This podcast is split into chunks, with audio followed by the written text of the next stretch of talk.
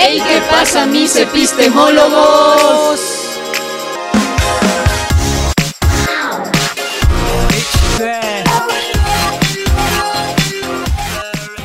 ¿Qué tal mis queridos amigos? ¿Cómo están nuestros oyentes? Bueno, el día de hoy tenemos un tema muy interesante. No estoy solo, con quien estoy acompañando, mi querido Gustavo, ya te estoy presentando, vaya. Ah, entonces, ¿para qué me voy a presentar yo, güey? Ya soy Gustavo, pero ya lo dijiste tú. Bueno, nos acompañan, eh, en total somos cinco, cuatro acompañantes más. Gustavo ya se presentó. ¿Quién, ¿Con quién más estamos? Bueno, yo soy Salet y bueno, también tenemos a quien nos va a contar esta historia de terror con quien No, estu- man. estuvimos hablando también, que es Cami, eh, nuestra querida eh, presentadora de esta historia de terror. Una historia de mucho espanto, mucho terror. Ok, y bueno, y nuestro querido amigo también, David. Bueno, el nombre de epistemólogos es por algo, ¿no, querido Gustavo? Eh, ¿Qué nos podías decir? No sé, ¿qué es de la materia, güey? No ya, sé. ya, pero ah, no sé, Ah, sí, algo fíjate, escuché. fíjate que íbamos a hablar de la deinotes. Bueno, ni, ni, ni idea del nombre, ¿no? Pero debe, debe ser algo Sí, interesante. ya pero- lo veremos a lo largo de este podcast, fíjate. Así que sí, bueno. de hecho de eso va a tratar la historia, de tratar de explicar a nuestros oyentes lo que es la Deinotes. Así que ojalá les pueda quedar algo claro con la historia y con todo lo que vamos a hablar esta vez. Sin más preámbulos, sin más eh, espera, vamos a empezar con este podcast, mi queridísima Camily. Puedes empezar. Ok, empezamos. El día de hoy voy a contarles una historia. Será algo de terror porque el hombre es terrible. ¿Por qué es terrible? ¿El hombre es terrible por naturaleza? Sí, el hombre es terrible y es algo consustancial. Esto quiere decir que es algo con lo que nace y no puede renunciar a esto. Oye, pero conociendo esto, ¿cómo el ser humano puede continuar con su existencia? No, pues fíjate que cada uno de nosotros tenemos límites propios y límites impuestos. Además tenemos una percepción de moral diferente. Saben, los griegos tenían un, un término para esto, que es la deinotes, pero también este es mencionado en el libro de Castoriadis, en Figuras de lo Pensable. Entonces, ¿puedo continuar con la historia o quieren agregar algo más? Bueno, pero después de escuchar la historia, ¿les parece si lo hablamos, no? Nuestros oyentes puede que se queden con algunas dudas, ¿no creen? Está Sí, bien. está bien. Va, entonces primero hagamos una aclaración, ¿no? La deinotes, pues es la terribilidad del hombre, ¿no? Y es algo que está en todos los seres humanos y algo que nos afecta en colectividad, vaya. Tenemos que tomar en cuenta cinco términos que se van a aplicar. El hombre no cesa de avanzar, de agotar, de encarcelar, de adueñarse y de enseñarse a sí mismo. Ya, pero ¿por qué eso es importante, amigos? Yo creo que es porque va a plantear la historia en estas cinco partes. Yo creo que es mejor ya comenzar con la historia porque puede que nuestros oyentes esperen con ansia esto. Siendo así, comenzaré con la primera parte, pero si quieren plantear o comentar algo, lo pueden hacer. Esta historia de ciencia ficción es una saga de películas que hemos visto o escuchado alguna vez. Sabiendo que al hombre le gusta romper los límites en la ciencia ficción, lo hace sin crear un daño real, pero sí lo puede plasmar. Todo comienza en Raccoon City. En este pueblo existía una corporación llamada Umbrella. Al inicio, su dueño mayoritario, Marcus, la fundó para poder crear una medicina que combatía una enfermedad, la de envejecer aceleradamente. Esta medicina que logra crear la, denomina el virus T, virus que regenera las células muertas. Marcus puso mucho esfuerzo para crear esta cura, ya que a quien quería salvar era su hija. Espera, espera, espera. Un momento, así plasmas la primera parte, ¿verdad? El hombre es consciente de sus límites, le gusta avanzar y sobrepasarlos, ¿no? Espero, espera, pero él sobrepasa el límite por cariño a un tercero. ¿Por qué es terrible si lo hace así? Sí, es verdad, pasó el límite por amar a alguien. Eh, ¿Pasa algo en la historia para que esto sea terrible? Pues obviamente no es terrible porque es egoísta, hermano. No pudo con la idea de ver partir a su hija y se esmera en pasar el límite impuesto. O sea, pff, Sí, es verdad, es terrible por egoísta, pero tomemos en cuenta que la adenoides es algo que afecta a la sociedad, entonces continuemos. Con la historia, este virus fue la cura para muchas enfermedades, era un milagro caído del cielo, pero por querer jugar a ser Dios, esto salió mal. Este virus mutó de forma diferente a la planeada. Lo que comenzó siendo una cura se convirtió en un arma letal. Marcus estaba muy feliz por el virus, pero tenía un socio, este era Isaac, igual a él doctor, e y aportó mucho a la investigación. Pero cuando vio que el virus mutó y la gente moría, tiempo después volvía a la vida con sed de sangre, no quiso parar con la producción, todo lo contrario, la produjo en masas. Se fue en contra de los deseos de Marcus, porque Marcus le había planteado dejar de producir. Ambos entraron en, en una discusión e Isaac, ayuda, eh, con ayuda de un tercero, lo mató. Y aquí se convirtió en el único socio de Umbrella. Bueno, pues y aquí podemos ver, ¿no? Que el hombre se adueña de las cosas que no son suyas y las busca hasta adueñarse por completo. O sea, incluso al punto de transformar transformarlo, ¿no? Cualquier cosa para su propio beneficio. Increíble, la verdad. Bien, así comenzamos con el punto 2. Al hombre le gusta agotar recursos. Isaac, al tomar el mando de Umbrella, se da cuenta que el planeta Tierra un día dejará de ser un planeta que se pueda habitar, porque el hombre estaba explotando recursos y al ritmo en que iba no iba a quedar nada. Entonces el ser humano agota los recursos hasta el final de sus días y trata de explotarlos al máximo sin importar las consecuencias eh, que esto puede dejar para las personas que vienen a un futuro. Exacto. Continuando con la historia, Isaac pro- propone una reunión.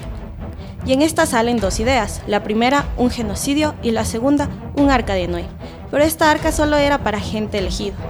El, genocidio que Isaac propone es esparcir la mutación del virus T alrededor del mundo. Pero al mismo tiempo, para que nadie pueda prevenir este golpe, los, los accionistas están de acuerdo con la idea. Isaac quería un mundo para ellos y sus familias. Sin que nadie se opusiera, Isaac comienza con su plan. Entonces esta parte que mencionas, Camille, es el encarcelamiento y una exclusión para el resto del mundo, donde solo los más privilegiados van a ser beneficiados, ¿no? Y ellos vivirán en una realidad completamente diferente a la del resto del mundo. Sí, pero no. Continuemos con la historia, no se adelanten. Isaac debía ser muy rápido. El arca que propuso no era como la de Noé que estuvo en el mar. Más bien su idea era un arca debajo de tierra. Así que creó un panal. Marcus e Isaac, además de crear la empresa farmacéutica, poseían una empresa tecnológica muy avanzada. Y como ahora estaba todo en manos de Isaac, creó cuartos de realidad virtual. La empresa farmacéutica se encontraba en Estados Unidos, mientras que la empresa tecnológica en Rusia. Esta, instalación estaba debajo del hielo. Entonces, aquí plasmó cuartos de realidad virtual, donde mucha gente de alto poder pudo ver cómo hubiera sido o cómo estaba el mundo cuando este virus mutara, y así creó la muerte para todos. Comenzaron con la negociación, muchos países quisieron esta, este virus, pero Isaac no había planteado algo, y era que una nación quería robar su, su producto, el virus T.